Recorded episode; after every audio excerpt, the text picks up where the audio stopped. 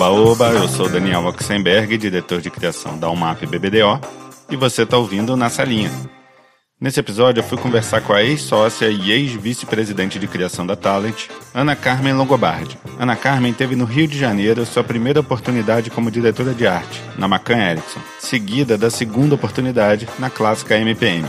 De lá, ela passou um período em Nova York, onde trabalhou na criação da Campbell Abbott, agência que muito provavelmente eu estou falando o nome todo errado. Mas de volta ao Brasil, Ana Carmen ainda fez parte das equipes da nova agência e da UMAP BBDO, antes de receber um convite para começar uma nova agência, a Talent, onde ela passou os mais de 20 anos seguintes liderando a criação de algumas das campanhas mais antológicas da história da nossa propaganda, para marcas como US Top, Brastemp, Ipiranga, Sempre Toshiba e por aí vai. Primeira e até esse ano única mulher a presidir o Clube de Criação de São Paulo, Ana Carmen também faz parte do Hall da Fama do clube e mesmo tendo saído do mercado há mais de 15 anos, segue sendo uma das diretoras de criação mais premiadas da história do Profissionais do Ano. Vamos nessa? Eu e Ana Carmen Longobardi, na salinha.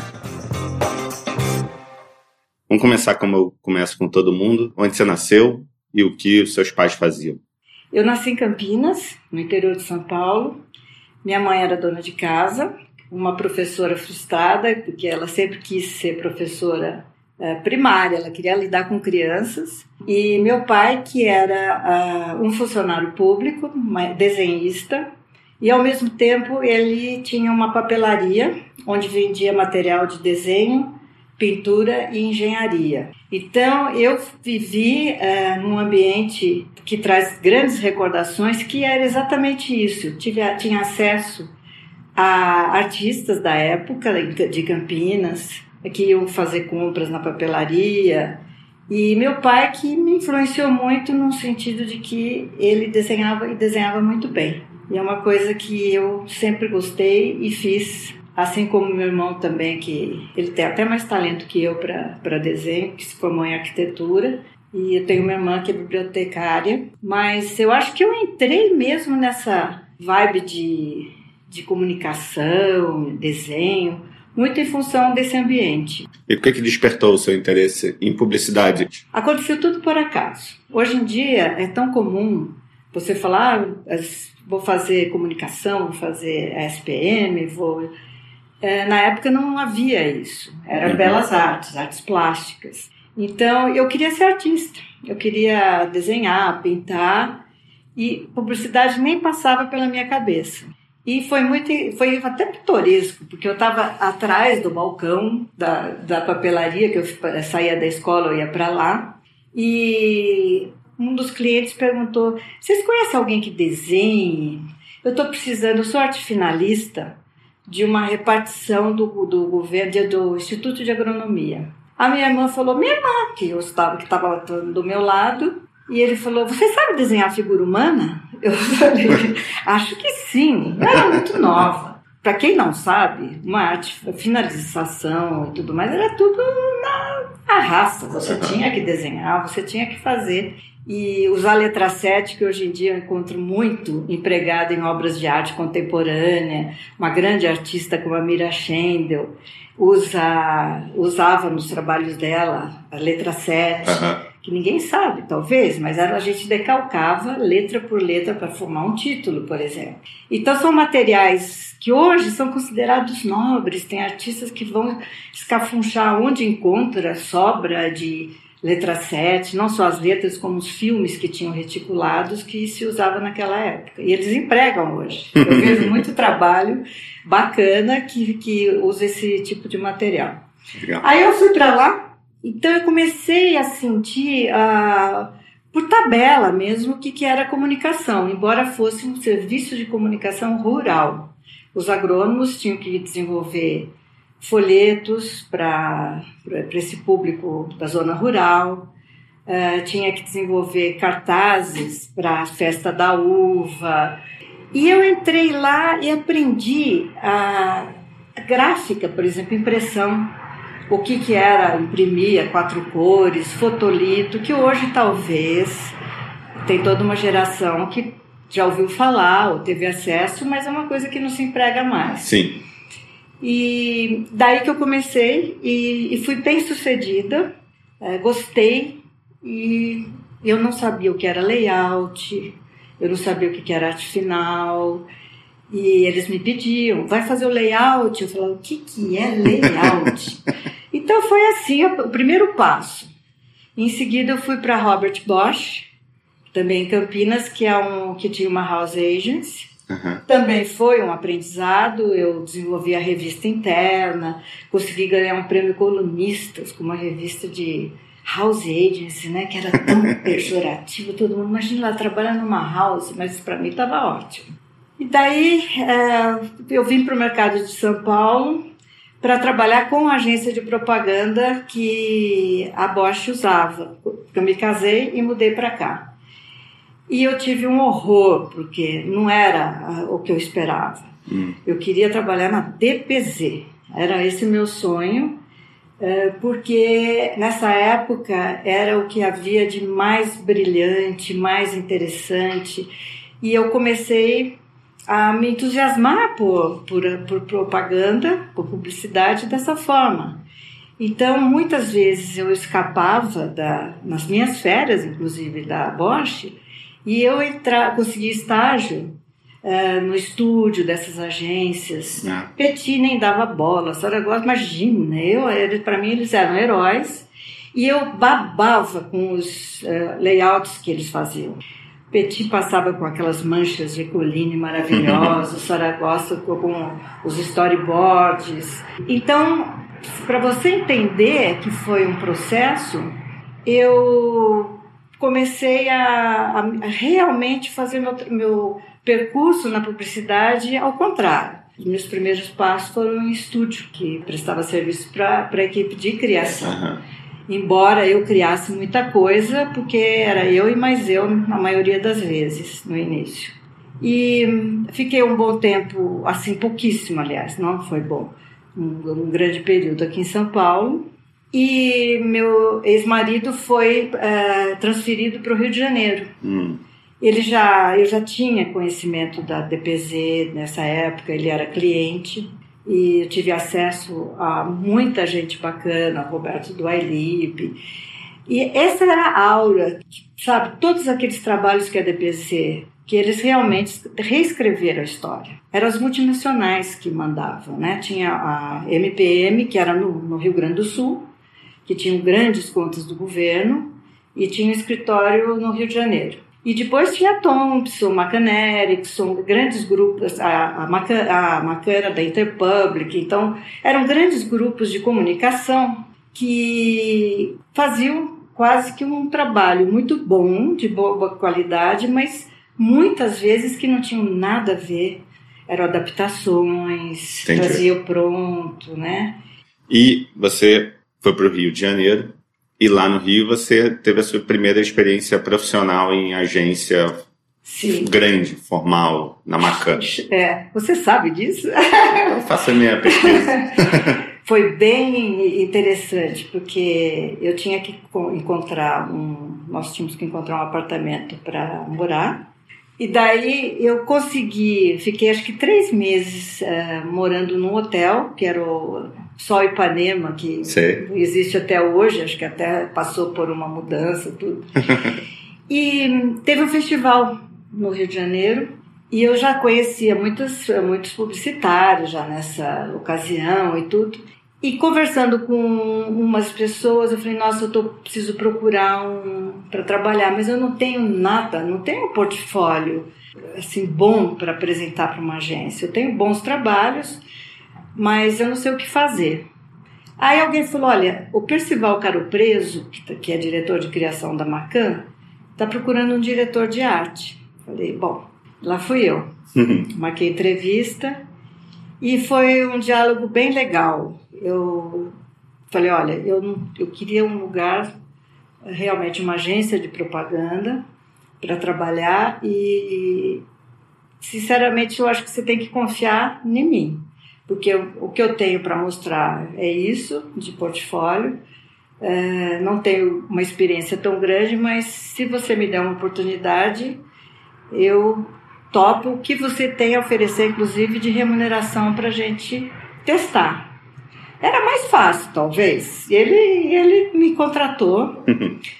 E foi uma experiência, foi a primeira experiência, vamos dizer assim, profissional que eu tive, porque era Coca-Cola o principal cliente da Macan no Rio. Uhum. Percival era muito legal, então é, eu consegui realmente, a partir de um determinado momento, é, realmente liderar a conta da, da Coca-Cola, o que foi um trunfo e eu acho que é, e um reconhecimento, inclusive, porque não era fácil Uhum. Lidar com. E como a- quando a gente é muito jovem e tudo mais, a gente tem uma coragem, né? Que eu falei: olha, eu não vou usar essas fotos que vêm de, dos Estados Unidos. Imagina, Rio de Janeiro, como é que eu vou usar uma foto pronta, uma manta de lã em cima da areia, um piquenique? Eu, não é a realidade nossa.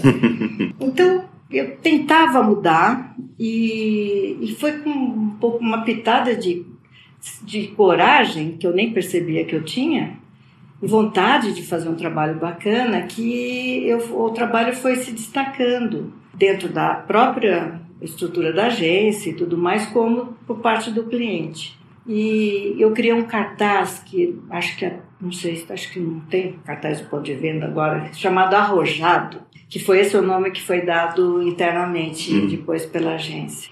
que era um blow-up da marca Coca-Cola, tirada da garrafa, suada, e tinham policies, você não podia cortar o produto, tanto que em outdoor ela estava sempre meio deitada, boroeste. pra caber tudo. É, e eu fiz esse. Aí eu, o, o gerente do escritório, que era um latino, Miguel Escobar, ficou bravo. De jeito nenhum. Você está rompendo todos os policies. Isso não é possível. Eu falei, deixa eu apresentar. Eu levo uma alternativa, mas deixa eu apresentar porque ficou bonito. E a gente marcava, era tudo desenhado, né? E não é que o presidente, que era americano, topou. Ele achou lindo, mesmo rompendo todos os polis, que tinham polis sérios, não podia usar pessoas conhecidas, celebridades, eh, menores de 12 anos, que Coca-Cola não permitia nessa época.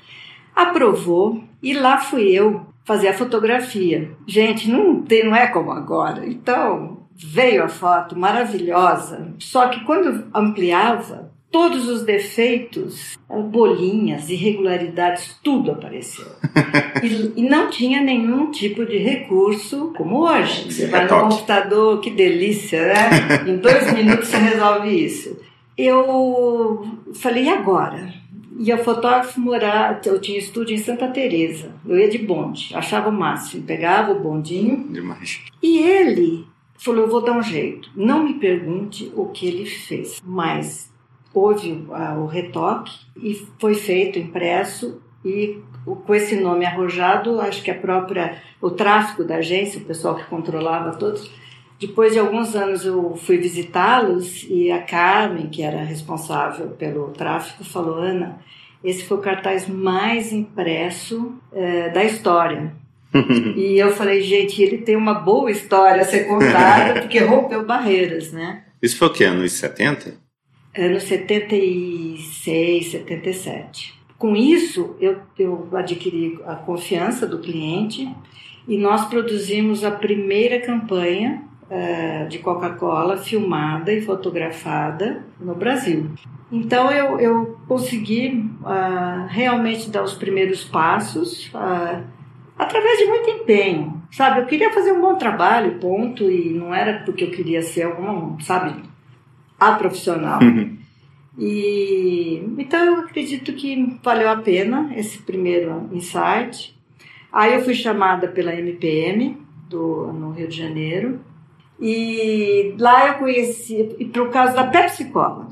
Ó, Ah. foi para o O arco-inimigo. Sérgio, o Sérgio Lima tinha acabado de assumir o posto de diretor de criação e até teve uma ciumeira na época e ele até escreveu sobre isso porque ele queria que topar as rédeas, né? E eu, eu era meio uma pessoa meio exclusiva lá para Coca-Cola. Aí a- a- o diretor de marketing, o presidente, não sei, da Pepsi Cola, queria que fosse eu lá. E era uma competição incrível entre Coca-Cola e Pepsi. Era uma briga. Então eu achei que era uma outra experiência boa. Fui para a MPM, trabalhei pouquíssimo tempo, mas conheci o Sérgio Toni, diretor de criação, Laerte Agnelli, que estavam lá. Houve, nessa época, não sei o que, que aconteceu, muitos profissionais estavam indo para o Rio de Janeiro. Hum. E passei pouquíssimo tempo, porque meu ex-marido foi transferido. não, ele conseguiu uma bolsa de estudos para fazer master ah. Em administração. E eu, em Nova York. Em Nova York, na Ford.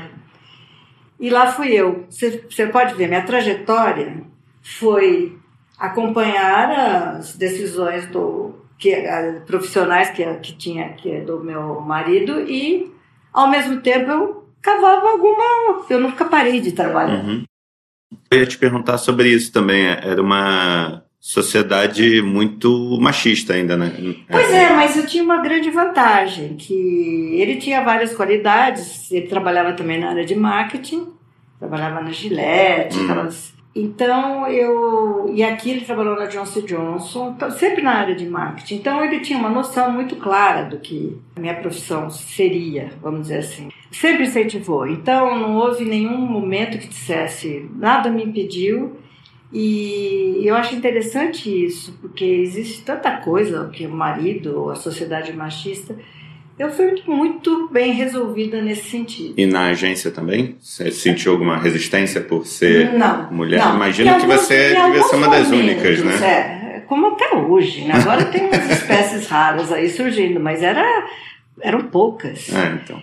E, mas eu vou te falar, eu acho que leva-se muito a ferro e fogo. Eu acho que o, o feminismo, eu acho que ele, ele precisa ser encarado com, de uma forma menos radical.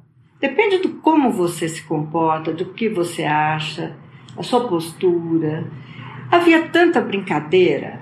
Eu era tão menina quando comecei, eu enfrentava um, uma equipe de pessoas lá na Macan, eram pessoas já da antiga lá. Então, pessoal de estúdio e tudo mais, havia tanta brincadeira que hoje, sabe, poderia ser bullying, assédio. E, eu, e olha, eu vi recentemente mexendo nas minhas coisas, eu vi cada caricatura minha que eu ria. Eu falava, imagina hoje o que, que seria interpretado, né? Que machismo, que não sei o quê, blá. Então, nesse não tive problemas. E nos Estados Unidos realmente fui fazer o caminho inverso. Fui fazer, eu aproveitei que eu estava lá, eu não podia trabalhar, eu podia estudar e, e eu fui fazer School of Visual Arts já foram, foram cursos dados por Milton Glaser. É, se você for atrás, por exemplo, era a época do uh, Push Pin Studio, o Tony Paladino, que criou grandes marcas, eram os cobras. E ao mesmo tempo eu entrei também num ambiente de outras agências que eu conhecia, o fato de ser, ter trabalhado na Interpublic, na Macan Interpublic, eu fui chamada para ver se. Mas eu não tinha como trabalhar. É, papéis e tudo. Mas se agora é complicado, na época demorava seis meses. E eu fui para um período, acho que eu fiquei três anos. Nós ficamos três anos lá. Mas eu trabalhei do mesmo jeito, por incrível que pareça. Eu fui. É, a Campbell Ivo, o CEO de lá, perguntou se eu, por acaso, poderia ir para o México que eles estavam prospectando, a Campbell estava prospectando um produto da Coca-Cola e pela minha experiência, se eu poderia trabalhar na fazer a campanha junto com o diretor de criação de lá. Uhum. E foi o que eu fiz. Eu fui uma commuter uh, indo do Nova York para a cidade do México. Caramba. Foi muito interessante. Eu passava três semanas, voltava. Eles chegaram, inclusive, a, propor se eu não queria é, mudar para lá. E, e não foi o que. não estava nos nossos planos, porque tudo que a gente fez foi com as economias da gente e pela vontade realmente de ter essa experiência que hoje todo mundo tem, mas era muito legal você dizer que morava em Nova York na época. Mas não era só a publicidade, né? O acesso que você tem a, a, tudo. É, é uma cidade, acho que tem gente que gosta de Nova York, outros que não gostam. Ela te traz, depende de você. sabe? Tá tudo ali para te oferecer. Então, eu acho que é esse aspecto que mais do que o universo uh, publicitário que que contribuiu muito para o meu crescimento e maturidade nessa nessa área. Entendi. Daí, depois de três anos, eu voltei e voltei daí para São Paulo. Uhum aonde praticamente eu era uma pessoa totalmente desconhecida. é. E aí começou um novo capítulo, que foi procurar trabalho. É. Aí eu tinha um portfólio. E, e, antes o portfólio que, você, que eu falo não é um... Você não apresenta uma, uma coisa gravadinha, nada. Era uma pasta enorme, com layouts enormes, tudo feito à mão. E aí eu comecei a procurar emprego realmente fui. Aleatoriamente ou você escolheu algumas ah, agências que. Meu sonho era começar pela DPZ. E daí todos me conheciam. E eu, me, eu caprichei na roupa. O Petit aprovou meu layout, porque ele aprovava, né? Acho que você já ouviu essa história. Ele reparava se era bem vestido, mal vestido. Aí, mas é, não era o momento. É, então, nesse andar, porque era assim, no andar do Petit, não era o momento. Aí eu, o Sérgio Toni, que me conheceu na NPM, viu que eu voltei e ele estava trabalhando na nova agência, que também é um, uma outra marca que na época era Herbert Levy e o Nelson Biondi. Uhum. E o Sérgio estava de diretor de criação e ele telefonou para minha casa e falou assim: Ana, você está trabalhando? Eu falei: Eu estou. Ele falou: Que pena, eu demorei. Eu sabia, eu devia ter te chamado assim que você voltou. Onde você está? Falei: No momento, eu estou passando aspirador de pó, eu estou trabalhando. Aí foi assim: ele falou: Você nem precisa trazer portfólio, nada, vamos começar. Aí eu fui para lá, criamos umas campanhas decentes, porque era tudo na época videotape, campanha, imagina, para o governo. E então ninguém tinha muita preocupação porque ia ser aprovado mesmo. Mas eu, a gente criou uma campanha para a Caixa Econômica Estadual que ganhou prêmio, que, que era Lucinda, Luiz Fernando e o Rex. E foi um trabalho muito bom para a Caixa, de imagem, sabe? E fiz alguns trabalhos para cigarro, para Shelton Lights. Aí já tive oportunidade de trabalhar junto com o Duran, com o Miro, que são profissionais que a gente sempre esquece, né? Acha que é só a agência, que é a equipe, mas eu sempre procurei e tive a sorte de trabalhar com é, profissionais muito bons na área de fotografia, de direção. Sim. Aí o Alex me descobriu Alex, você está falando a do Alex Pericinoto. Sou Alex Pericinoto. E a UMAP, na época, ela. Bom, a UMAP também. O, Alex fez um trabalho de. que eu falo só, menciona a DPZ, ele também trouxe essa questão de, de diretor de arte, trabalhar em dupla. Sim. Ele trazia muitas referências, ele tinha um prazer enorme de, de trazer e convivia com. porque já tinha BBDO na época. Uhum. E ele trouxe muito da cultura uh, americana de publicidade, que era a melhor, né? Então ele foi um grande inovador. E nesse período a MAP não estava bem, ela estava inchada, bons profissionais e, e ele estava querendo, sempre ele era angustiado, ele queria uh, achar que uma pessoa, duas pessoas fariam milagres. Era uma estrutura muito grande. Entendi. Fui para lá, eu fiquei nove meses. Você foi como diretor de criação, não? Diretão. Diretor de arte. Eu fazia dupla com Enio Basílio, que era um super redator. E fiz alguma coisa, mas era incrível porque era tão departamentalizado, né? Ia, sumia o seu trabalho. E eu tinha uma certa angústia com isso, porque uma, é uma agência que, que passava por departamentos e quando voltava, é, voltava meio uma coisa meio dromedário, porque o cliente mexeu, o atendimento permitiu, o planejamento interferiu e não sei o quê. E eu, isso me angustiava demais, demais, porque eu estava mal acostumada como eu, eu, eu, trabalhava do começo ao fim, tinha contato com cliente, em estruturas, não que a Macan fosse pequena, mas uh, no Rio era bem menor do que a Macan de São Paulo. Entendi. Foi bem difícil. Aí, uh, uma agência chamada Talent tinha acabado de ser fundada, que eu não tinha a menor noção de quem era, e nem acho que eu conhe... nem, nem acompanhei esse, o início, assim, que foi menos de um ano que ela estava existindo. Uhum e um tal de Júlio Ribeiro me chamou. Não conhecia. Saí para a entrevista com ele e ele falou: Olha, eu não tenho dinheiro que eu posso pagar X, eu não atendo conta de cigarro, não, atendo conta de bebida e não atendo conta de governo. Eu já tinha tido uma experiência na MPM do Rio de conta de governo, a própria nova agência. Sim eles todos fazem mal à saúde e, e, o, e o pior é o governo que não paga, além de fazer. eu lembro muito bem. Eu olhei para os lados, não tinha estrutura alguma, era uma agência pequenininha e ele tinha da área de planejamento, embora ele tivesse uma certa vontade de dizer que era criação, porque ele realmente participou de muita coisa boa, com Armando Mihanovic, uhum. nas antigas agências que ele teve antes. Bom, daí eu saí de lá e fui conversar com o Alex. Ele já conhecia o Júlio, também era contemporâneo, o Júlio já tinha trabalhado na, na UMAP, acho que provavelmente eles tiveram algumas, alguns conflitos.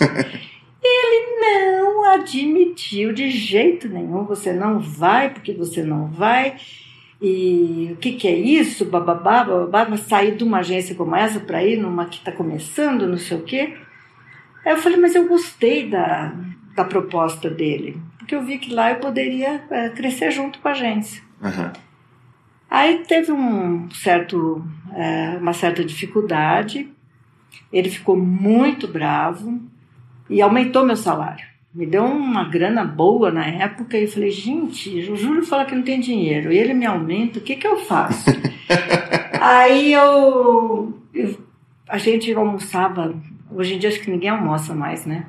Mas a gente saía da UMAP e ia no rodeio, você acredita? Era não esses almoços aí, não. Era almoço? Não. E todo, por isso que a gente trabalhava até mais tarde. A gente se dava esse luxo de, de almoçar, de encontrar com os outros, uh, de outras agências, uh, e era o rodeio assim. E não é que eu estava lá com o pessoal da UMAP, e o Júlio também passou por lá, e eu já tinha tido contato com ele falando das dificuldades que o Alex tinha, tava, é, não estava me impedindo, mas ele dificultou.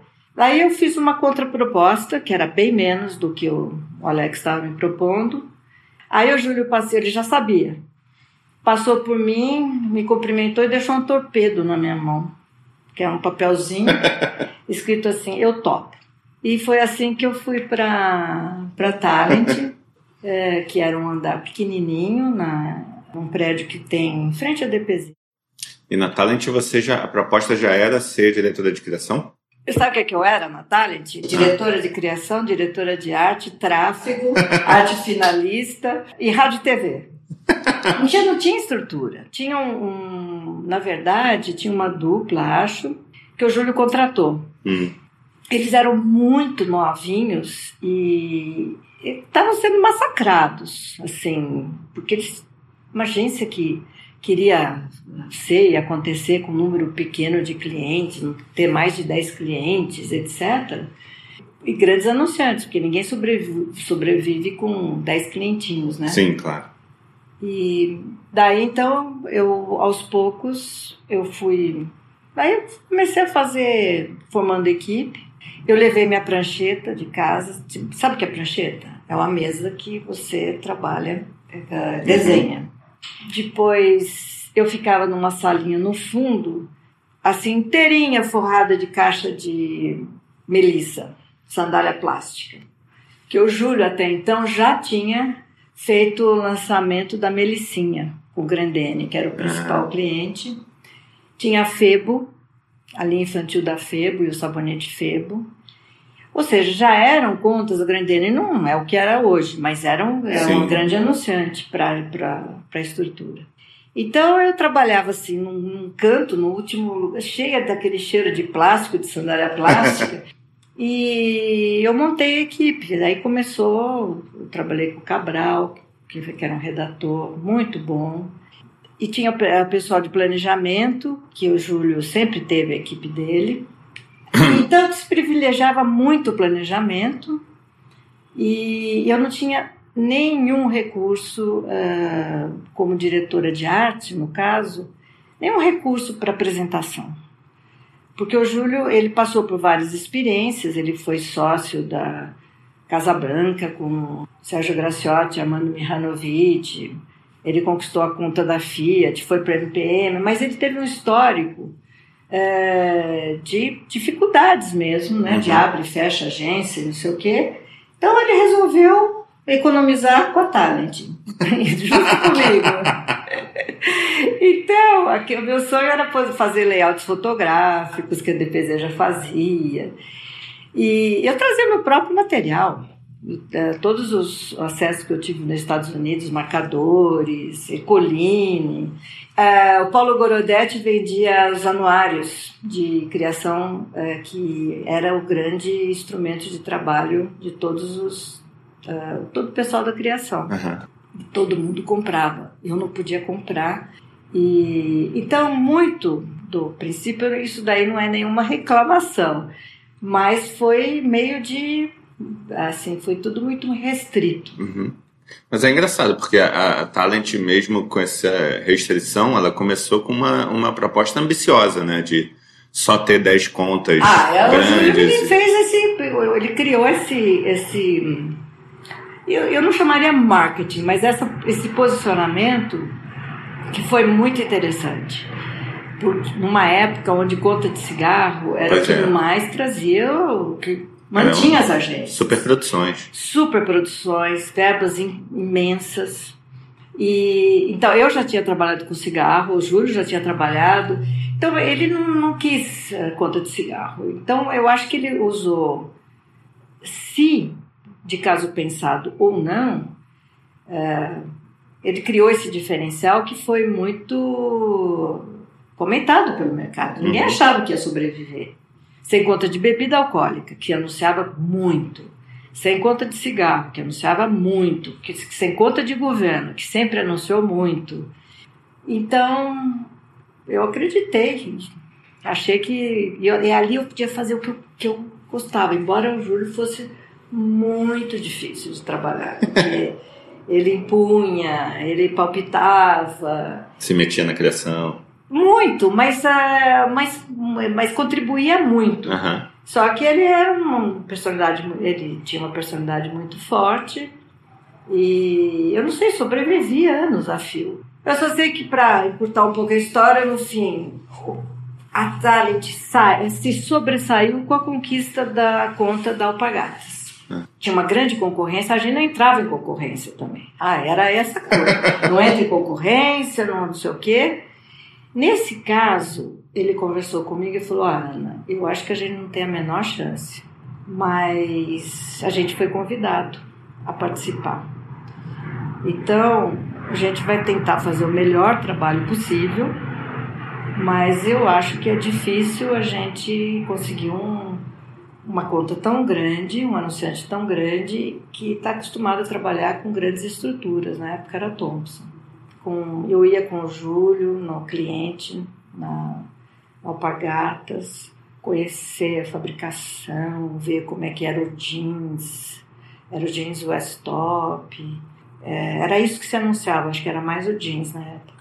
E ele teve um, um site magnífico, eles é, conversando com a gente disseram que tinham um, criaram um jeans com o biotipo brasileiro, que antes era tudo uh, importado, então Entendi. Foi o grande trunfo na época que, que ele, nós uh, propusemos o, o jeans Top Plus. Não sei se você lembra disso. Não o filme que era feito sob medida, realmente, tá, sei o que. Criamos um super diferencial e foi a única agência que apresentou algo diferente. Entendi. Eu... Ah, isso que eu queria perguntar, da, da, começar a entrar nos trabalhos antológicos da sua é. fase na da sua temporada na Talent. O primeiro deles foi US Top. US Top, é. Daí o Rui Lindenberg, o, o Túlio, Marcos Túlio, que era um diretor de arte, e foi criado o é engraçado que essas histórias são super. O Júlio diz que o diretor de arte foi lá, apresentou para ele. Isso aí já era diretor de criação, tá? Já, já, já mandava numa dupla. e não, e quando o cliente foi conhecer a agência, esse é folclórico. Eu, eu distribuí as salas totalmente diferentes. Eu promovi todo mundo.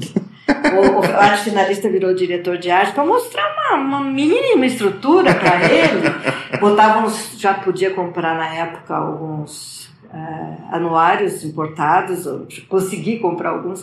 Então distribuí, fiz um layout bacana, a agência cresceu assim. E o cliente foi nos visitar e falou: Puxa, mas a sua agência é menor que o nosso departamento de propaganda que eles tinham interno. Aí o Júlio falou: alguma coisa está errada então com o seu departamento. então a gente era muito pequeno, sabe? Uhum. Aí teve esse primeiro trabalho criado, que o Júlio contava que o diretor entregou para ele o roteiro, e na verdade não.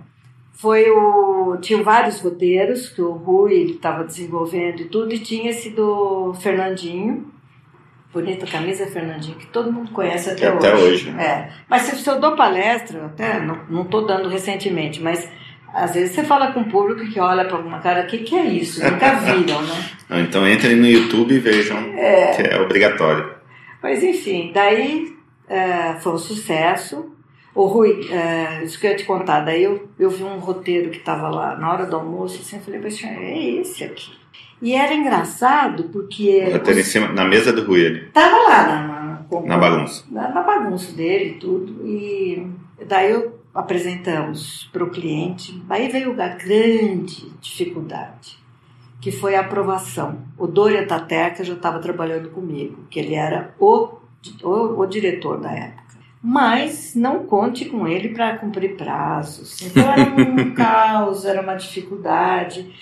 Era muito difícil, mas eu insistia em trabalhar porque ele trazia é, um formato inovador para a publicidade. Que era principalmente na questão de casting, porque era tudo igual. O rapaz era bonitinho, o herói, o modelo, tudo filme assim, de margarina. Uhum. E o Dodge tinha um, uma, uma, grande vantagem que ele, o casting dele era gente como a gente. Era, eu adorava isso nele.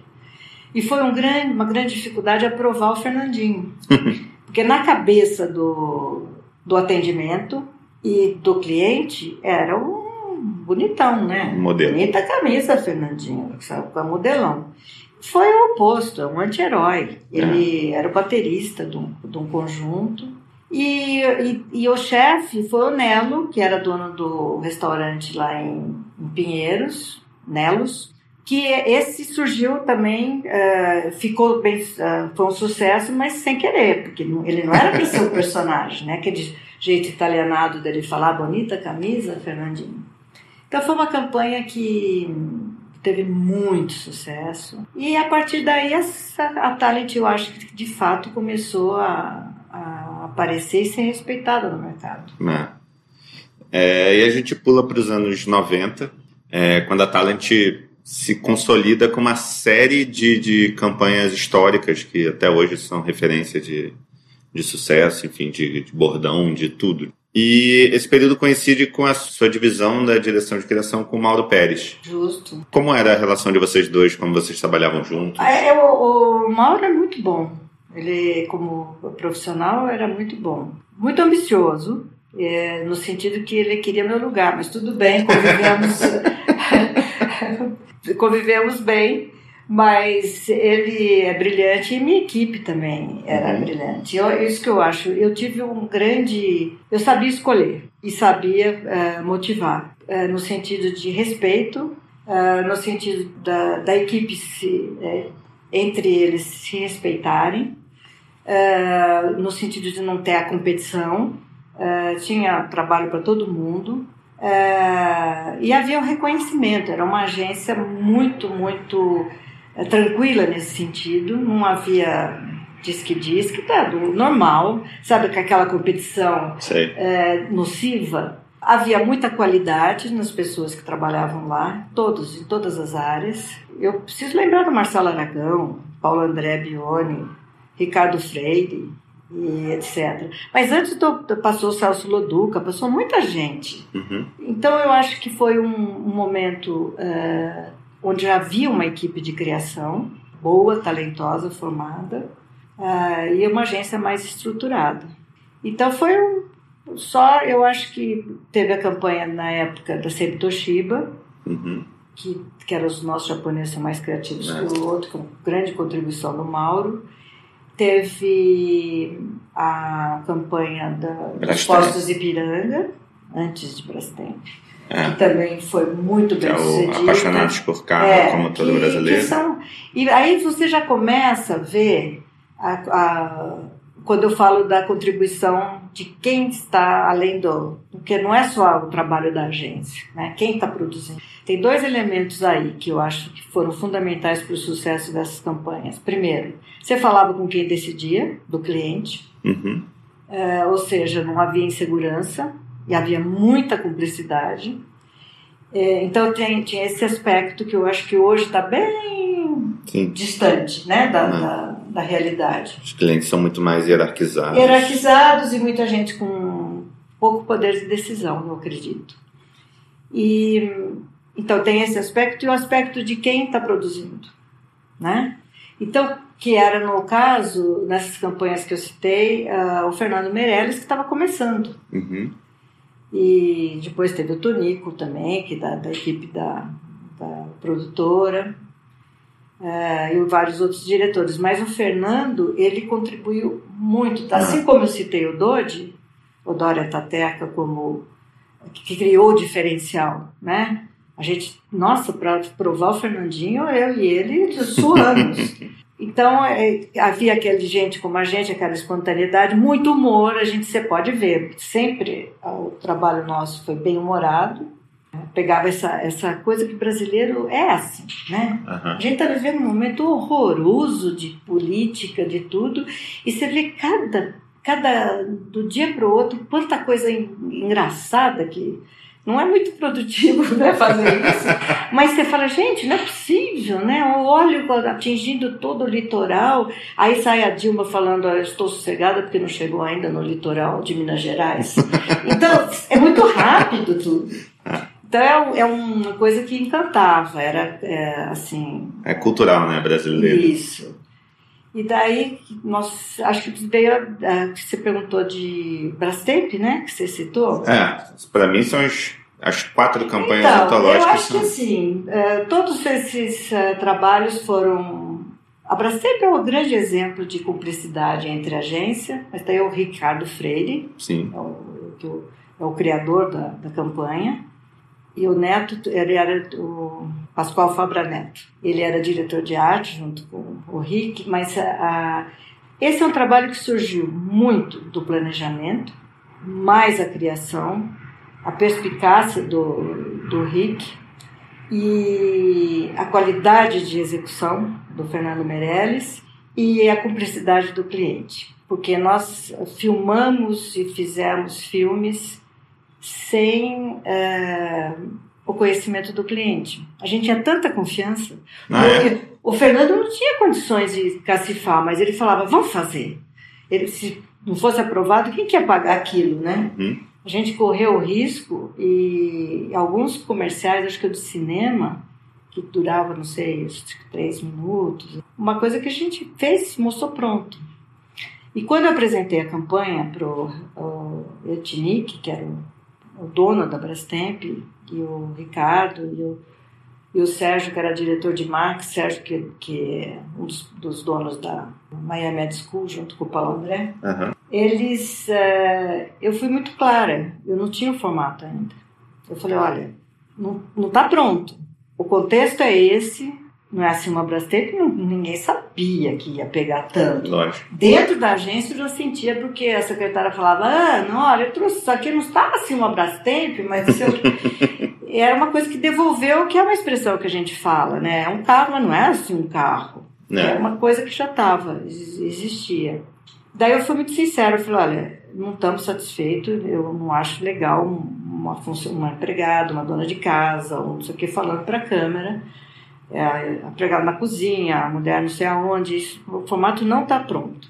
Eu não me conformava. Aí eu estava assistindo um filme, um sábado, aqui, do, do, no, na minha casa, e assisti aquele filme Harry Sally, que era um filme de, de amor entre os casais.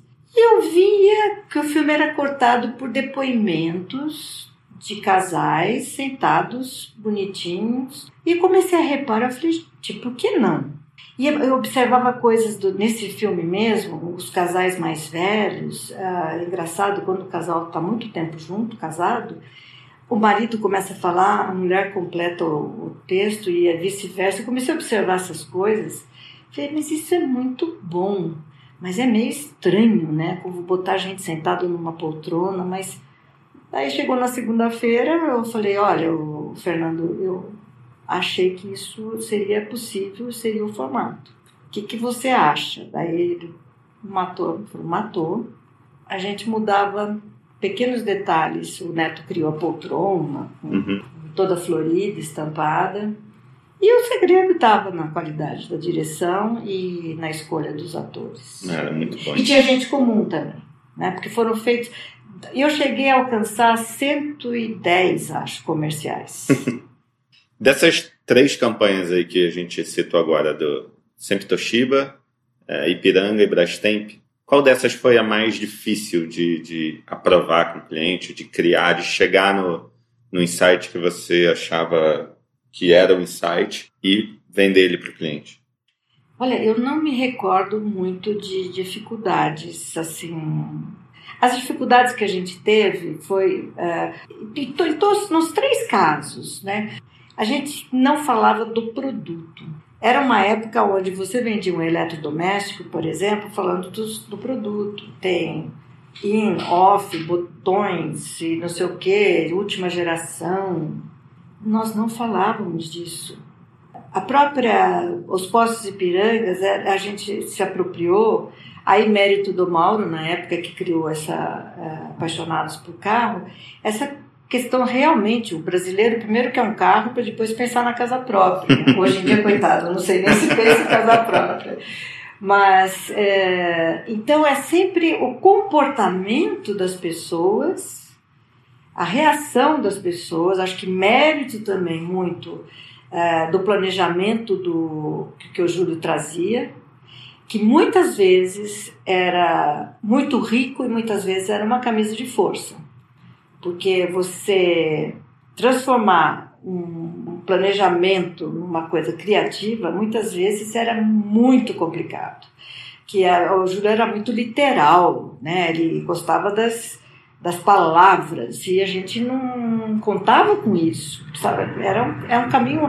Todas elas foram muito difíceis internamente e junto ao cliente é, nesse sentido de deles mudarem o, a visão, a própria coisa da sempre Toshiba, né? Competíamos na época com os japoneses e a gente, e a gente competia com a tecnologia, né? Da, das outras marcas. Então, os nossos japoneses, ah, é japonês, mas os nossos são mais criativos. E tem aquele famoso escola de samba, né? Que eles começam, que foi um sucesso também. Uh, e coisas ótimas, né? La Garantia uhum. que eram as coisas feitas, no, né? As, as coisas que traziam do Paraguai.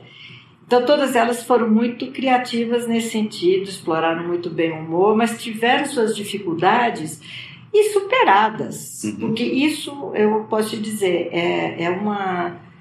É o segredo que eu acho que hoje faz falta, que essa a agência ela se colocava junto do cliente e vice-versa, era um, era um trabalho conjunto. Eu cheguei a pegar um pouco antes de eu me desligar, já um início que as agências estavam muito sub, servindo ao cliente, uhum. né? subjugadas a decisões. O, de, que, que é um papel que uma agência que quer ser, ter poucos clientes e tudo mais não, não poderia se subjugar e muita interferência. começou esse, aspecto de sobrevivência mesmo das agências. Eu peguei um período onde as agências faziam qualquer coisa para não perder o cliente, sabe, atingir metas, que é uma, uma questão, metas financeiras que eu digo, uhum. uma questão muito do ambiente que se vive no mundo inteiro. Houve uma mudança muito grande de toda a nossa, a nossa área, área de marketing e tudo mais, que se estabeleceu que o, o, ponto principal é a questão financeira, manter, etc., onde a qualidade foi cada vez menos uh, sendo considerada, porque quem aprovava custos passou a ser o departamento de, de compras. Então, uhum. o cara que comprava parafuso aprovava a produção uhum. de um comercial. E o planejamento a longo prazo deu lugar a metas de curto prazo. Totalmente de curto prazo. Virou um varejo. É, essa eu estou te colocando a minha visão na época que eu comecei a, a me desligar da profissão. Houve várias outras coisas, mas um dos elementos que eu, que eu senti que estava. E era por parte do, do cliente, por parte das agências, o contexto todo. Você é uma das diretoras de criação mais premiadas da história do Profissionais do Ano. Está é, no Hall da Fama do Clube de Criação. Nesse mesma, nessa mesma época existia uma disputa, uma competição entre agências, principalmente a Almap, DM9, depois a Finasca, e a, a Talent nunca pareceu inclinada para essa competitividade entre agências.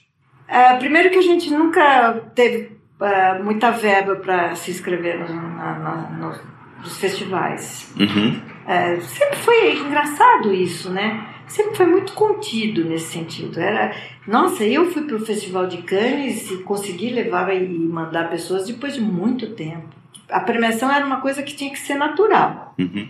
Mas também sem inscrever na premiação não ia, né? E eu conseguia o, o, um tento com Brastemp que ganhou até Leão e tudo, que era um filme que até teve um jurado, não me lembro da onde, que ajudou muito na, na para que, que fosse reconhecido, porque é um filme de texto. É.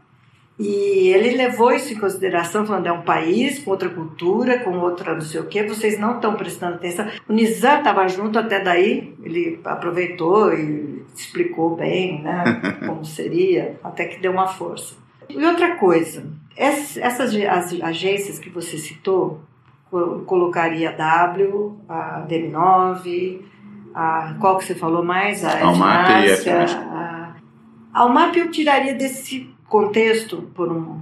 É, eu acho assim, essas agências tinham donos extremamente que se projetavam bastante, né? Entendi. O, o Ashton virou uma figura pública, o Nizam é conhecidíssimo, o Fábio também, uhum. uh, enfim. Então são personalidades que traziam os próprios uh, Betty Saragossa e, e, Roberto eram figuras. São agências mais personalistas. Personalistas. Então elas também é, apareciam mais e, e, se empenhavam mais em premiações.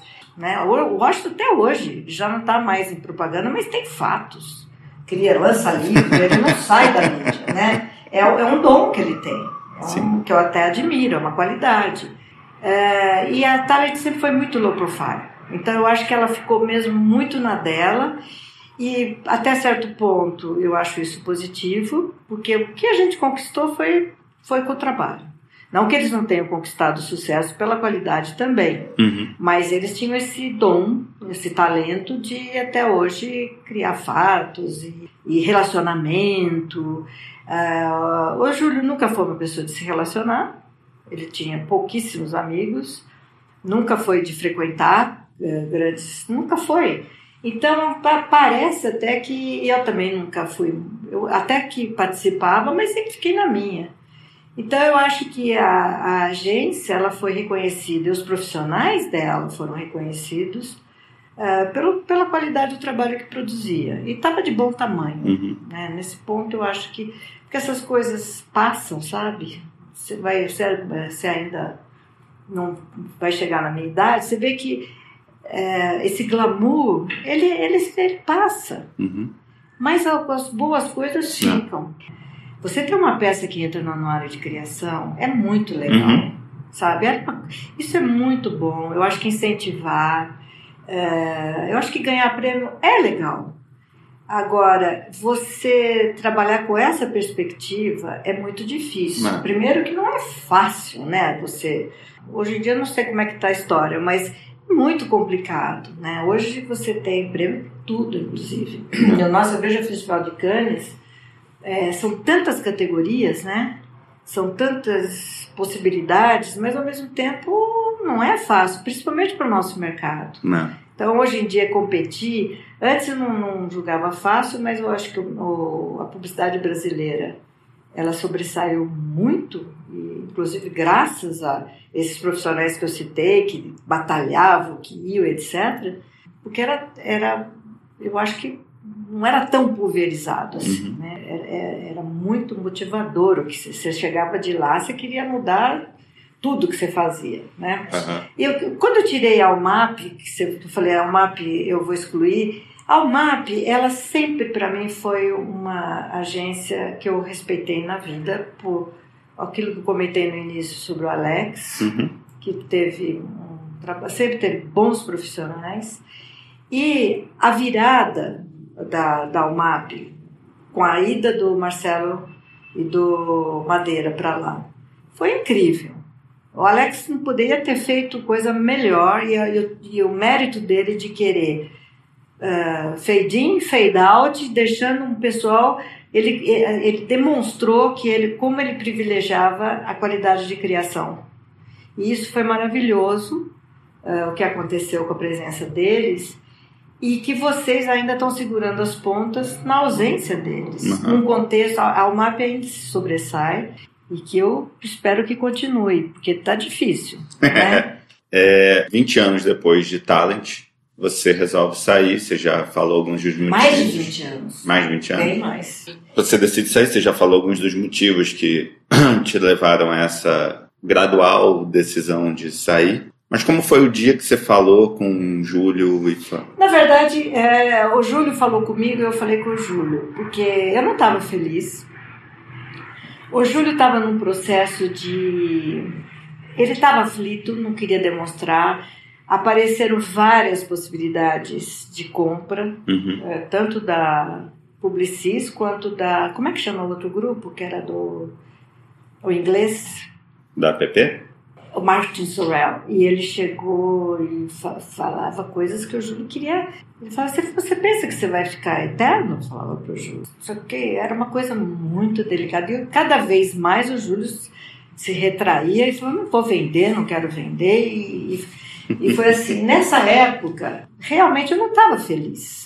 Eu queria muito, o Júlio estava preocupado com sucessão, o que era razoável Uhum. tinha que pensar mesmo, mas eu tinha uma visão diferente. Eu queria que eu, ele, o Zé, o- os sócios, eh, nós fôssemos uma espécie de conselho e para dar oportunidade para criar os, os, os novos líderes. Eu tinha essa cabeça, o Júlio não tinha. Tinha um prazer imenso de ser o que ele era e, enfim. E eu fui começando a ficar muito desmotivada, contribuiu muito com essa mudança do mercado. Enfim, um momento extremamente delicado, aonde se eu não saísse, eu seria saída porque eu não concordava com uma série de, de coisas. Eu estava muito triste. E outra coisa, eu queria sair ou, ou, ou me retirar num momento que eu tivesse bem. É, que o meu trabalho estivesse bom, que o trabalho da minha equipe fosse bom, e não um trabalho que fosse provavelmente percebido como piorado. Não. É, não digo que o trabalho da Talent tenha piorado, porque eles estão aí Uhum. e houve. Mas eu, eu não me sentia à vontade de continuar da forma como estava. E a saída foi muito difícil. Conversando com o Júlio, ele queria, ele usou essa expressão, fade in, fade out, que eu fosse aos poucos, até que um dia eu saísse, o que eu achei um absurdo na época, porque eu estava participando de projetos e coisas de cliente para acontecer a médio e longo prazo. E eu resolvi eh, me retirar mesmo antes do, do que se previa. E foi meio Maria Callas, eu acho, meio temperamental. Mas eu tinha uma carta pronta e também passamos por um processo de consultoria que eu achava péssimo, que era diminuir uh, o número de, de profissionais, demitir pessoas que estavam há 15 anos. Entrei em conflito com isso. Foi horrível, porque os exemplos, eu cheguei a falar, os exemplos não são os meus exemplos, né? Pessoas que tinham essa visão uh, financeira da coisa. E eu entrei muito em conflito, é, não estava feliz e eu resolvi e falei para minha secretária: quando eu entrar no elevador, é, você põe essa é, tecla aqui, que é uma carta de despedida. Ah. Então, por isso que eu falei meio dramático, mas eu precisava fazer assim. Aí vem a parte folclórica, tá? Que agora eu dou risada, mas eu saí de lá, peguei meu carro, a Thalia tinha aqui pertinho, né? Do shopping, Guatemi e tudo. Chovia, eu chorava, e era de tarde, e eu fui para o cinema eu não tinha coragem nem de ir para casa, nada. E estava passando Harry Potter. Eu tive ainda, a, a, eu consegui escolher entre o dublado e o legendado. Fui para o legendado. E no shopping Guatemi o cinema era enorme, antes da, das reformas. Tinha eu e mais uns umas três pessoas, assim, eu falei, gente, e eu, a essa hora, num cinema, durante a tarde, sem eu ter o que fazer, igual esses que estão aqui, assistindo Harry Potter. Não... Chorando. Chorando, não me pergunte. Aliás, estranho, né, alguém assistindo Harry Potter chorando. E depois voltei para casa e realmente evitei o máximo possível para poupar todo mundo. Uhum eu fui para o Cura Hotel, que era um que é um spa que tem lá em, é, no Rio Grande do Sul e ninguém sabia. E daí quando eu voltei de lá para não ter que falar, prestar, sabe, não queria, não queria mais. O Júlio ficou muito mal, assim, pela, pela minha atitude. Uhum. Sair assim sem claquete. Uma ruptura. É, foi uma ruptura. E mas ia ocorrer isso ia ocorrer. E outra coisa, eu, eu sinceramente, eu não tinha ambição, uh, agora eu posso falar isso com total tranquilidade, eu não tinha ambição de liderar a agência. Meus ex-sócios, eles, uh, um deles está até hoje lá, ele tinha essa ambição, desde que ele botou o pé lá. Uhum. Então, eu não tinha essa ambição de ser da agência. Eu queria continuar trabalhando feliz e contente junto com o meu pessoal. Aí, quando eu voltei desse spa, eu encontrei um, um, um cartão postal que era um convite para participar de um workshop de arte contemporânea em Berlim, em Veneza e não sei o quê, que eu sempre recebia, não sei porquê. E era uma coisa que eu jogava, porque eu falava, imagina que eu vou poder ir, imagina que eu vou poder. Aí foi quando eu falei, vou, e comecei a entrar no caminho de é, de uma coisa que eu queria muito fazer, que era eu já colecionava arte contemporânea e daí eu fui aprender, fui conhecer melhor e fazer workshops e viajar, etc. E hoje você trabalha 100%, se dedica 100% Estou envolvida, eu tenho grandes amigos que foram conquistados no núcleo de, do MAN, de arte contemporânea, que são, somos associados, onde a gente se reúne, para conhecer e, é, artistas e galerias e uma série de coisas, que é um outro universo. É bacana, é, porque você tem pessoas com diferentes idades, é, diferentes profissões, mas o interesse é o mesmo. Então é muito interessante que você tem um um grau de convivência tão bom, porque o seu interesse é o mesmo. Uhum. E estou ajudando, porque as instituições aqui, imagina museus, etc., todas é, trabalham de uma forma difícil, Sim. né? Então, passei oito anos no conselho da Pinacoteca, que eu estou feliz porque ela realmente está num momento muito bom. Estou participando do conselho do MAN, que também está numa fase de renovação é, dá trabalho, mas é muito gratificante você poder estar tá fazendo alguma coisa né, nesse sentido. É. Você é uma das grandes referências, talvez a maior referência criativa feminina. Inclusive, você foi a única mulher a presidir o Clube de Criação de São Paulo. Até hoje, quando a Joana foi eleita. Pois é. Joana Monteiro vai ser a segunda presidente é. mulher da história é. do Clube de Criação. Você, em algum momento, se preocupou com isso? Se colocou essa responsabilidade de servir de exemplo para outras mulheres que entram no mercado ou formar novas líderes femininas? Ou isso nunca passou pela sua cabeça? Eu acho que nunca passou muito pela minha cabeça. Eu não sei nem como te dizer. Eu acho que o número de profissionais na área aumentou muito, na área de criação. Uhum. Mas não tinham tantas. A, Helga se destacava, a Magui Moberdorf se destacava, a Cristina Carvalho Pinto, que tinha agência, também se destacava. Eram mulheres, eram sempre as mesmas. Uhum. E teve um período até que era muito engraçado, que falava que a Ana não contratava mulheres na criação, você acredita? Trabalharam mulheres na criação. Mas uh, tinha essa, essa coisa, eu falava, gente, por que, que eu não, né, não, não iria? Uh, era bom, seja bem-vindo, né? E eu tinha uma facilidade de encontrar pessoas talentosas e tudo mais, mas não tinha esse critério uhum. de homem ou mulher. Inclusive, a questão de gênero também, meu Deus do céu, eu sempre fui uh, uma pessoa que nunca, nunca me preocupei com isso, que foi ótimo, porque facilitou a vida de muitos profissionais que, que trabalharam comigo. Então, eu acho que é essa questão do feminismo, eu acho que tem que ser muito bem, é, eu acho que evoluiu e tudo mais, mas tudo que é o extremo, eu acho que não, não é bom. Uhum. E tem algumas coisas que eu acho uh, extremas. Há uma preferência, talvez, eu não sei, no, no meio dos, dos homens, se havia, eu acho que não tem. Eu era muito feliz com a minha equipe, com todas as equipes que passaram, as pessoas. Para você que é diretor de criação, imagina, eu, eu tinha estagiário, eu, eu lembro até os números que a gente dá risada até hoje. O estagiário entrava ganhando 4 mil reais Põe anos atrás, tá? Uhum.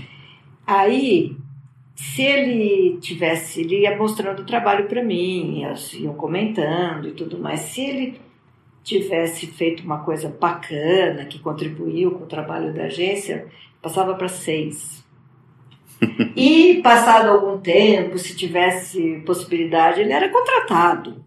Então, são coisas que a, a, a agência fazia também, propiciava, com todo o pandurismo de evitar de, desde o início e tudo mais, nesse aspecto de remuneração, ela, sempre pagamos bem, sempre teve 14 salário.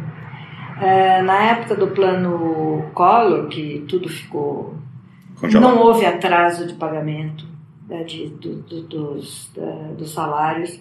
Então, isso é uma grande qualidade que o Júlio trouxe. Uhum. Uh, divisão de lucros, sabe? Então, não é que tinha décimo quarto, era assim, conforme o, o, a, o desempenho da agência, aquilo era dividido. Era uma quantia dividida entre. Não ficava com os sócios, entendeu? Uhum. Era uma coisa. É, entre os funcionários, é, havia muito respeito nesse sentido. Legal. Você acha que a Ana Carmen, diretora de arte, gostaria de trabalhar com a Ana Carmen, diretora de criação, e vice-versa? Ah, eu acho que sim. eu acho que sim. Porque eu acho que dá. Se eu, se eu julgo que eu dei muito recurso para muita gente, é, no sentido de defender o trabalho. Eu defendi muito trabalho. Isso que eu te falei, não era fácil mesmo internamente dentro da agência ter algumas, alguns trabalhos aprovados. É, não é que saía da criação e ia direto para o cliente. Nossa, era um, tinha, eu, eu, tenho uma, é uma frase que alguns lembram até hoje, que era titulon sapatom. O Júlio adorava título grande. então, é, adorava é, texto e titulão. E alguns trabalhos de direção de arte, o texto era pequeno, o título era menor ainda, pequenininho, letrinha pequena, uh, a imagem poderia, alguma coisa tinha que sobressair. Uhum.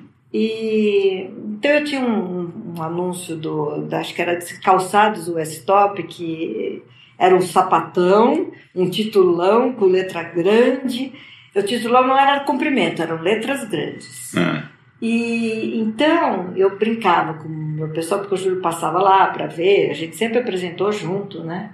As campanhas. Então a gente pregava na parede, titulão, sapatão, tudo titulão, titulão grande, tudo grande. E eu virava para baixo todos aqueles que. que ia dar problema, ia dar problema. Depois, quando no fim acabava sendo aprovado o que a gente queria, tudo, e ele reclamava, não foi isso que a gente combinou, não sei o quê. Ou seja, hoje eu lembro com, com uma coisa engraçada, mas era uma tortura. Sim. Então, eu acho que sim. Agora, eu, quem sou eu para falar? Não, não sei se seria legal.